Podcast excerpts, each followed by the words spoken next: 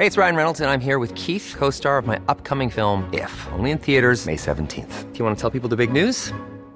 All right, I'll do. Sign up now and you'll get unlimited for $15 a month in six months of Paramount Plus Essential Plan on us. Mintmobile.com slash switch. Upfront payment of $45 equivalent to $15 per month. Unlimited over 40 gigabytes per month. Face lower speeds. Videos at 480p. Active Mint customers by 531.24 get six months of Paramount Plus Essential Plan. Auto renews after six months. Offer ends May 31st, 2024. Separate Paramount Plus registration required. Terms and conditions apply if rated PG.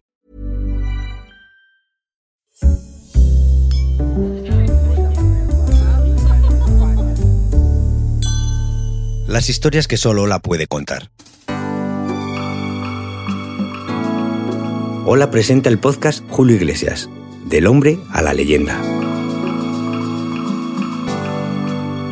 En este episodio relataremos cómo Julio Iglesias llegó a la Casa Blanca, a Hollywood y al número uno de las listas británicas y estadounidenses. Una gesta inédita para un cantante español. ¿Cómo lo consiguió? Hablaremos sobre eso y sobre unas leyendas de conquistador que resisten el paso del tiempo. Esta es la historia de Julio Iglesias, contada por Ola. Episodio 5. Me va, me va.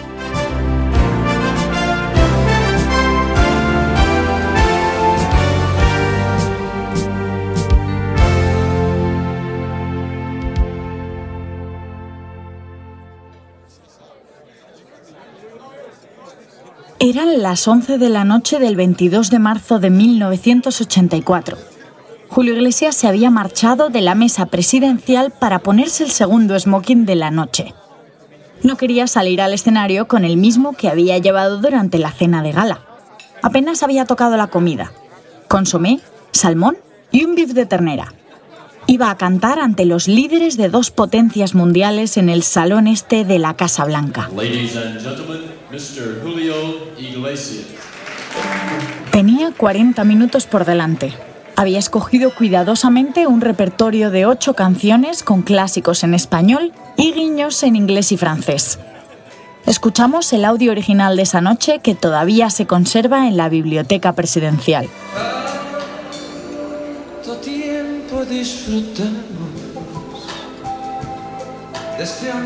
En primera fila, a menos de 5 metros del escenario, estaban el presidente de los Estados Unidos, Ronald Reagan, con la primera dama, Nancy, ferviente admiradora de Julio, y sus invitados de honor, el presidente de la República Francesa, François Mitterrand, y su esposa, Danielle. Más o menos a la mitad de la actuación, Julio Iglesias confesó que estaba nervioso. Llevaba más de cinco años viviendo en los Estados Unidos y estaba a punto de lanzar su primer gran álbum en inglés, pero todavía no se sentía del todo cómodo con el idioma.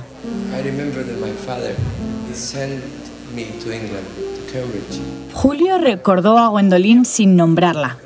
Explicó ante los 100 invitados que cuando era joven su padre le había enviado a Cambridge, pero él se había enamorado de una francesa y por eso dominaba mejor este idioma.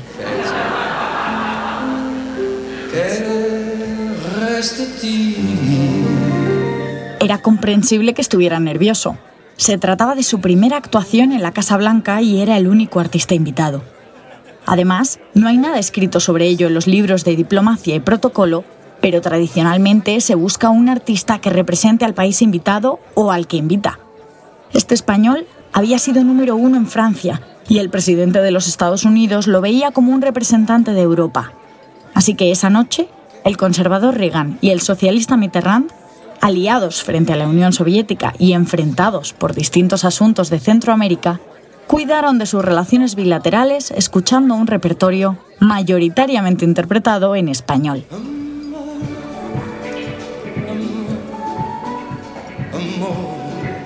Cuando el concierto terminó y las luces se encendieron, los Reagan se subieron al escenario a darle las gracias. La primera dama y el cantante tenían confianza. Ella ya había contado con él para distintos eventos celebrados en teatros de Washington, como el concierto de Navidad, el homenaje al humorista Bob Hope o el tributo que habían brindado a la recientemente fallecida princesa Grace de Mónaco, que también fue una gran fan de Julio. Ronald Reagan se acercó al micrófono y le lanzó una broma en clave política. Para estar nervioso acabas de ganar unas primarias. El presidente no se equivocaba. En cuestión de meses, 4 millones de estadounidenses comprarían su nuevo disco.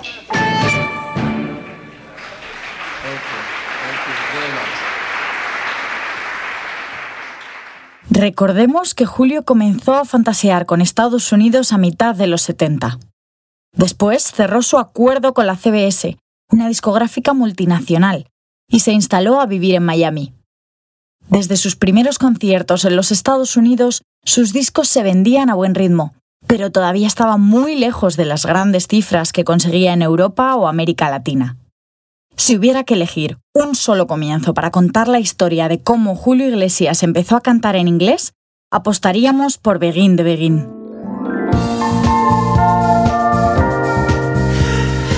Julio Iglesias lanzó este tema en 1981, dentro del disco De Niña a Mujer. La idea llegó de forma casual, pero resultó clave. Con esta canción descubrió cómo reaccionaba el público anglosajón al ver al artista latino versionar uno de los grandes clásicos de Cole Porter. Begin de Begin solo contenía una frase en inglés, pero llegó al número uno en 90 países, entre ellos el Reino Unido, algo que nunca había conseguido en español. El éxito de esa canción duró años y con ella lloró en público una reina, este tema le abrió en 1981 las puertas de los grandes teatros de Londres y le llevó a alternar con las estrellas británicas por excelencia, los Beatles y los Rolling Stones. Fue entonces cuando corrió el rumor de un nunca confirmado romance entre Julio Iglesias y Bianca Jagger, a raíz de una cena en Venecia. Ella estaba separada del cantante de los Rolling y él vivía el apogeo de su faceta de conquistador. Es más, Vamos a hacer un paréntesis en esta historia para irnos a otro terreno, otro en el que el cantante tenía éxito, las mujeres.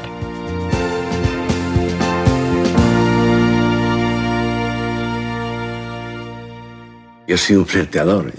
Yo, he, nacido, he nacido para flirtear, pero no es que lo tenga eh, estudiado, no es que lo tengo natural. Julio tenía y tiene un enorme poder de seducción sobre el escenario.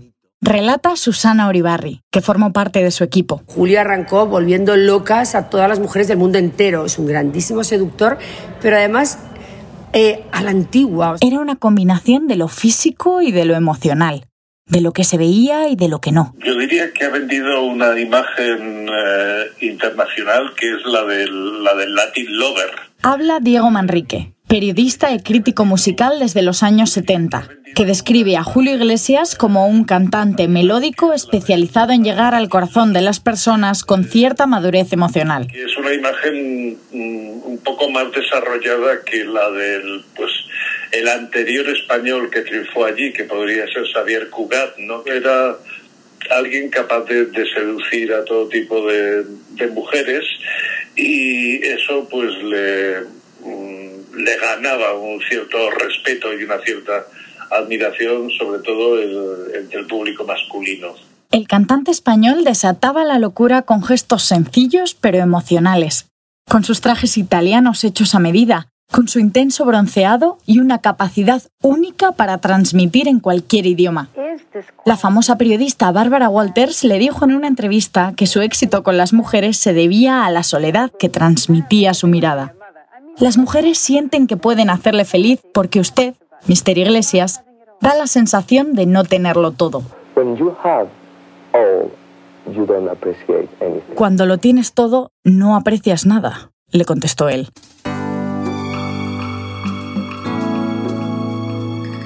Tras su divorcio de Isabel Preisler, tuvo un sinfín de romances. Sonadísimas fueron sus relaciones con la actriz estadounidense Sidney Rome, que acaba de rodar una película con David Bowie y regaló a Julio su perro Hey, con Priscilla Presley, la viuda de Elvis, el rey del rock, o con la espectacular Giannina Faccio, la actriz costarricense que ahora está casada con el director de cine Ridley Scott, pero que por aquellos tiempos se conocía por su romance con Philippe Junot, al tiempo que el francés se divorciaba de Carolina de Mónaco. Sus relaciones con mujeres de portada encantaban a la prensa, pero también había otras, menos populares y quizás más significativas, como la que mantuvo con Virginia Sippel, a la que Julio llamaba La Flaca. El cantante escribió sobre ella en las memorias que publicó en 1981. Dijo que ella era la mujer que más intensamente feliz le había hecho en un periodo más corto de tiempo. Ramón Arcusa, que trabajaba con Julio, recuerda bien a esta modelo venezolana de raíces austriacas. Primero una mujer, mujer despampanante, guapísima, simpaticísima, buena gente, mm, desinteresada. Es quizá, evidentemente, la mujer que más eh, quizá ha impactado, aparte de sus matrimonios, con todo respeto, pues la mujer la, de, sus, de sus cientos de novias que, que tuvo. Y yo sé que es cierto, porque yo conocía muchísimas.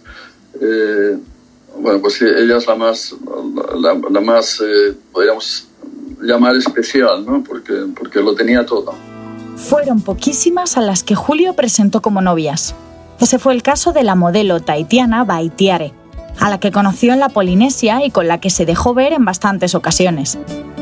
También presentó en la portada de Hola a la brasileña Dasi Núñez, una Miss a la que conoció actuando en Río de Janeiro. Dicen que son ciertas esas historias sobre las mujeres que se colaban a hurtadillas en su habitación del hotel. En una ocasión, una de ellas le dio una buena propina a un botones y se escondió debajo de la cama a esperar la llegada de Julio. También nos cuentan que a su oficina llegaron disparatadas ofertas económicas para pasar una velada a su lado. Eso y los conciertos en los que intentaban arrancarle la ropa.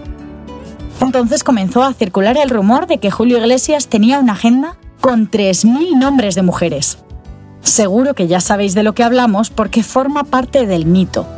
Sobre esto Julio escribió, Bien está que me llamen el nuevo Latin Lover, pero una cosa es eso y otra que hablen de récords. También me divierte y me asusta lo del sex symbol del año. Sobre todo porque creo que a las mujeres no hay que conquistarlas, hay que quererlas.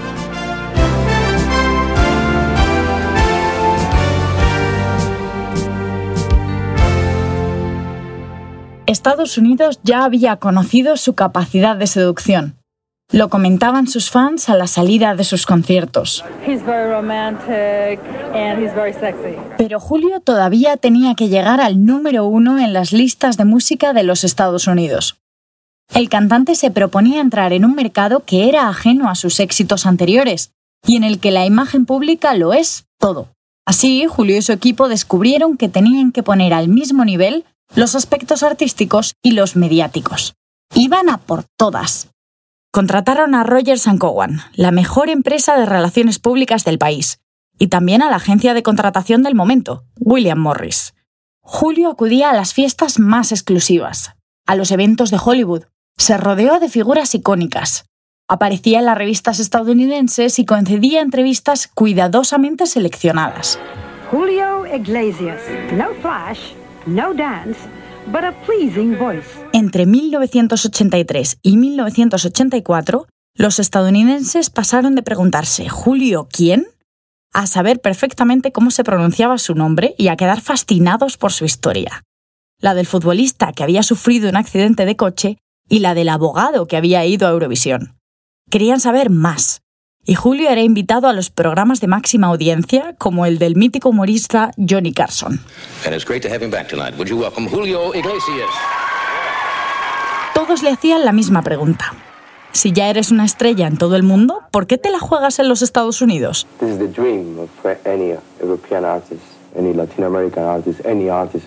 Era su sueño y ahora parecía más cerca que nunca.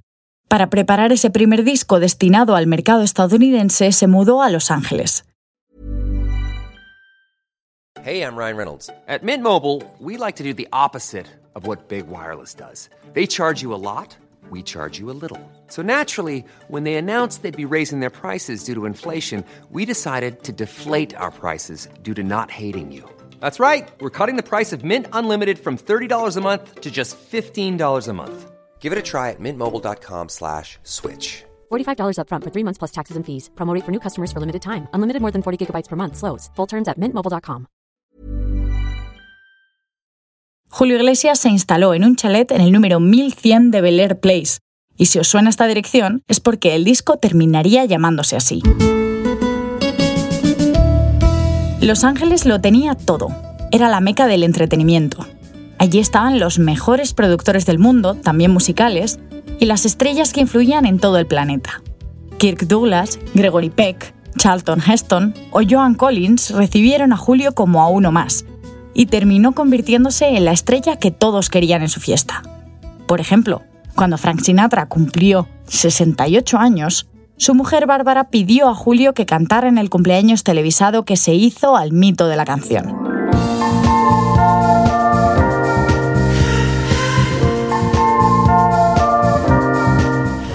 Eligió ese Begin de Begin con el que había triunfado en el Reino Unido, quizá como una forma de aproximarse al idioma del mercado que quería dominar. Las expectativas eran altas y la presión constante. Julio Iglesias no lo decía, pero lo pensaba. Sabía que estaba preparando el disco que definiría su futuro profesional. Además, el mercado estadounidense era complejo. Por ejemplo, el público latino estaba de su parte, pero también había que llegar a la América más tradicional.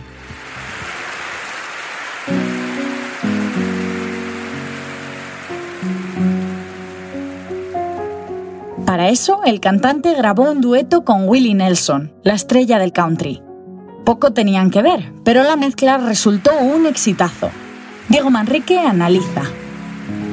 Tengo la sospecha de que hay un nombre esencial en su carrera musical, por lo menos en las primeras décadas, que es eh, Ramón Arcusa, el, del dúo dinámico, que tuvo algunas intuiciones brillantísimas y por ejemplo pues eh, eso acercarle a final de los años 70 principios de los 80 hacia unos ritmos de discotequeros muy discretos eso sí eh, pero que le permiten tener éxitos eh, internacionales aunque luego evidentemente hay está la propia chispa de, Julio es decir el unirse a Willie Nelson, que es un cantante country, pues eh, es una cosa tan disparatada que funciona y, funcionó a todos los niveles. Salió esa canción que tuvo enorme éxito, sobre todo en Estados Unidos, a todas las chicas a las que he amado antes. To All the Girls I've Loved Before hizo a Julio conocido en el sur profundo de los Estados Unidos,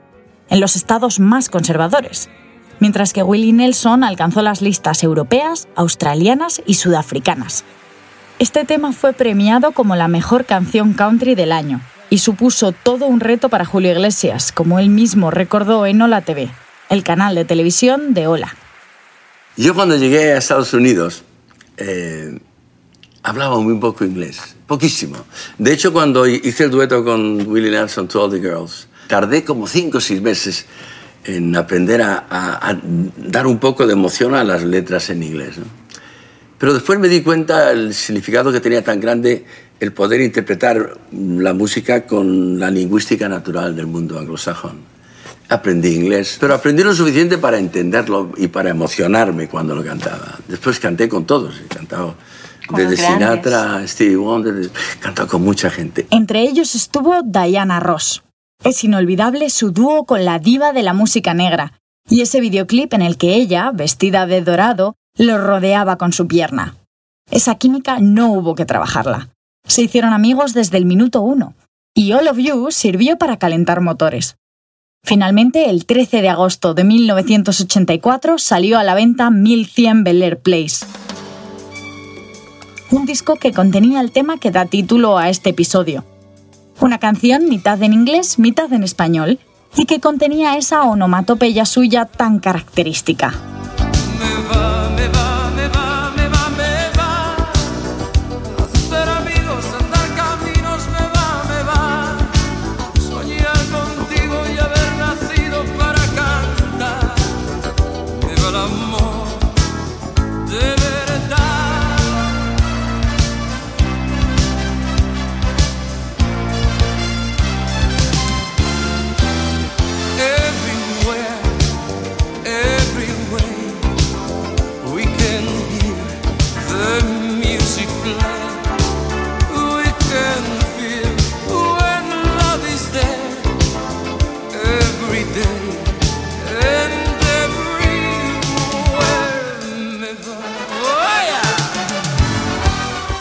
José Ramón Pardo, periodista musical que presenció el debut de Julio en 1968 con La vida sigue igual, nos cuenta detalles de ese lanzamiento. Hicieron los coros los Beach Boys, los de bueno, los de la música sur, cualquier cantante español que, y francés e italiano que consiga que los coros se los haga un grupo que ha sido número uno un montón de veces, pues destacarían la portada. Y aquí era un acompañante más. Ese, ese nivel de Julio no lo ha tenido nadie. El estar entre los artistas que más ha pasado de 300 millones de copias. Es decir, lo que, bueno, el ser el artista más importante de una compañía multinacional donde estaba, por ejemplo, Bob Dylan. Y sin, embargo, para esa compañía, el artista básico y fundamental, Julio Iglesias. El disco superó todas las expectativas. En poco tiempo vendió 4 millones de copias solo en los Estados Unidos y otros 4 millones en el resto del mundo.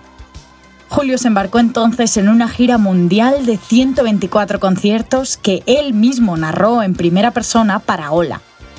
En una de esas crónicas escribió lo siguiente. Durante estos cinco meses he dormido en 89 camas diferentes y me dicen que he volado más de 250 horas. He dado 80 ruedas de prensa y en todas me han preguntado por la clave de mi éxito y cuál es mi próxima meta. He saludado a más de 800 periodistas y he viajado 90.000 kilómetros, dos veces la vuelta al mundo. He vendido más de un millón de entradas y es imposible calcular el número de autógrafos que he firmado. He tirado 20 chaquetas al público y he cantado 3.360 canciones.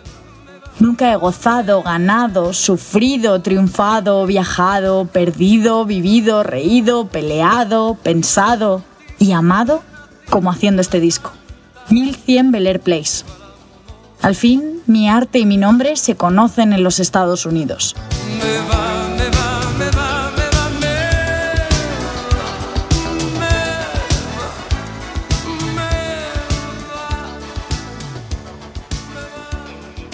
No habían terminado los años 80 y Julio Iglesias ya estaba en lo más alto posible. Él llenaba estadios en, lugares donde no había nadie que hablara español, en San Luis, en Seattle, en Hawái, en donde fuese. Íbamos cuatro semanas al año a Las Vegas. Y el entrar en Las Vegas era, entraba un dios, un dios de la época romana, entraba en Vegas, se paralizaba la ciudad con Julio Iglesias. Él es el comisario Joaquín Domingo Martorell. Siete años después de resolver el secuestro del doctor Iglesias Puga, Julio lo fichó en su equipo. El policía devolvió su placa, dejó Madrid y se fue a vivir a Miami. Cuando yo fui a su vida, que fue en el año 87, él estaba en la cumbre.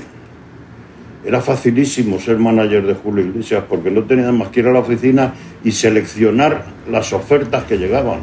Él era una persona que, eh, que significaba tres multinacionales en una sola persona, que era la multinacional de los conciertos. Él arrastraba técnicos, músicos, los escenarios los montábamos nosotros, todo lo hacíamos nosotros. Tenía que llevar un avión auxiliar para llevar todo eso. Luego la multinacional de los discos. Él vendía discos en todos los países del mundo y todos los días tenías que saber los discos que se habían vendido. Y luego la multinacional de las, de las empresas suyas, sus casas, sus negocios, sus aviones, sus yates. Su manager de entonces nos cuenta un sinfín de anécdotas, pero hay una que le sigue emocionando. Sucedió en Brasil, cuando el presidente era Fernando Color de Melo. Y él era un gran admirador. Se hizo un desfile militar en honor de, de Julio. Y cuando ya se va, la banda de música militar comienza a tocar Hey ese es uno de los momentos más emotivos que se pueden vivir. Él no podía ni hablar. Fíjate la grandeza de ese. No, no podían tocar el himno nacional de España porque no estaba representando a España ni era ninguna autoridad española.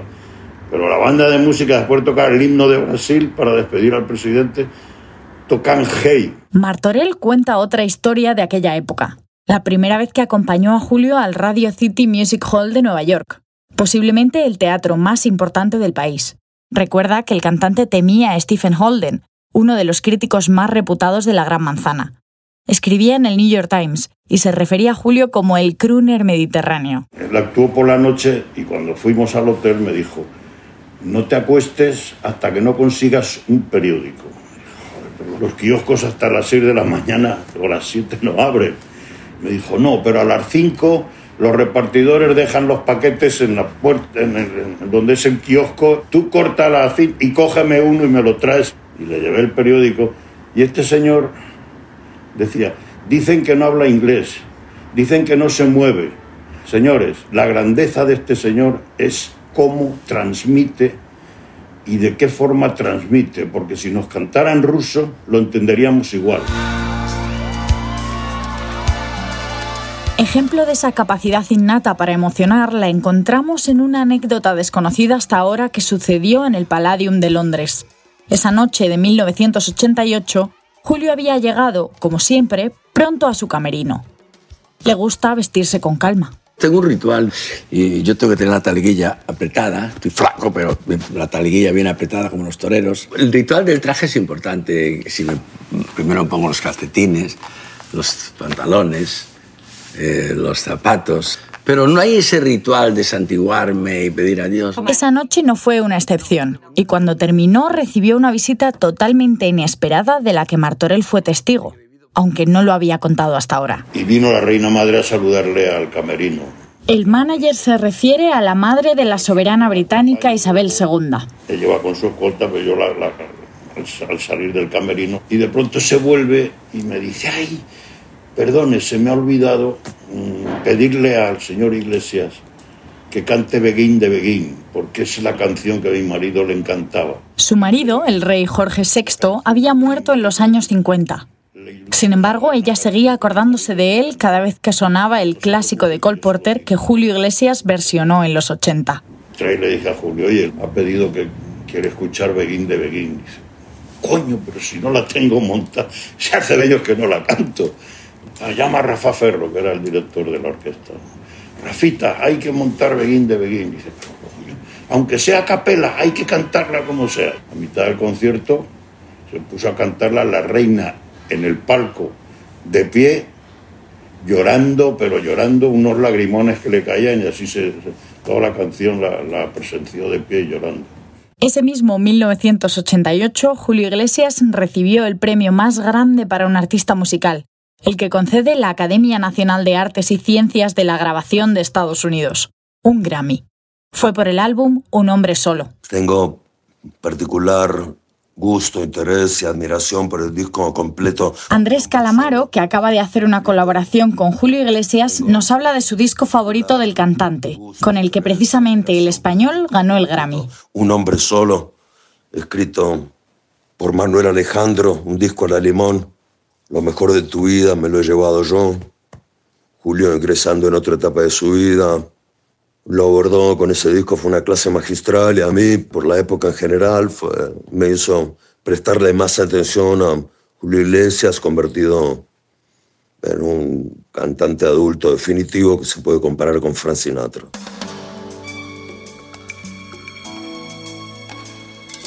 En el próximo episodio de este podcast, Julio Iglesias, del hombre a la leyenda, hablaremos, entre otras cosas, de la aparición de Miranda en su vida, la mujer con la que formaría una nueva familia numerosa y descubriría otro estilo de vida en Punta Cana.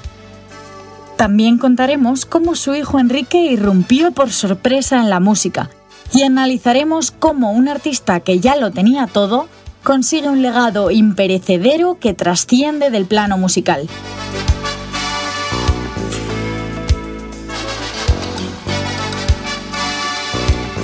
Este podcast de Julio Iglesias, Del hombre a la leyenda, es una idea original de Ola.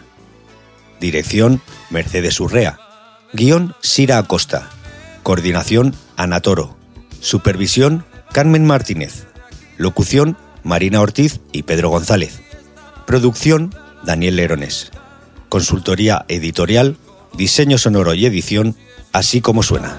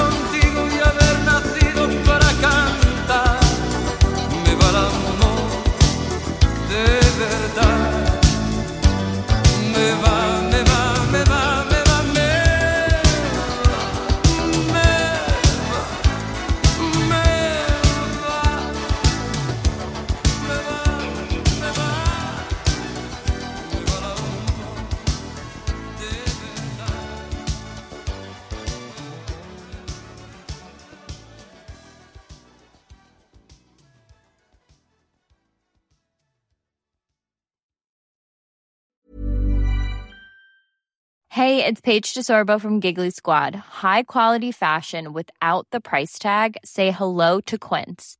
I'm snagging high-end essentials like cozy cashmere sweaters, sleek leather jackets, fine jewelry, and so much more. With Quince being 50 to 80% less than similar brands.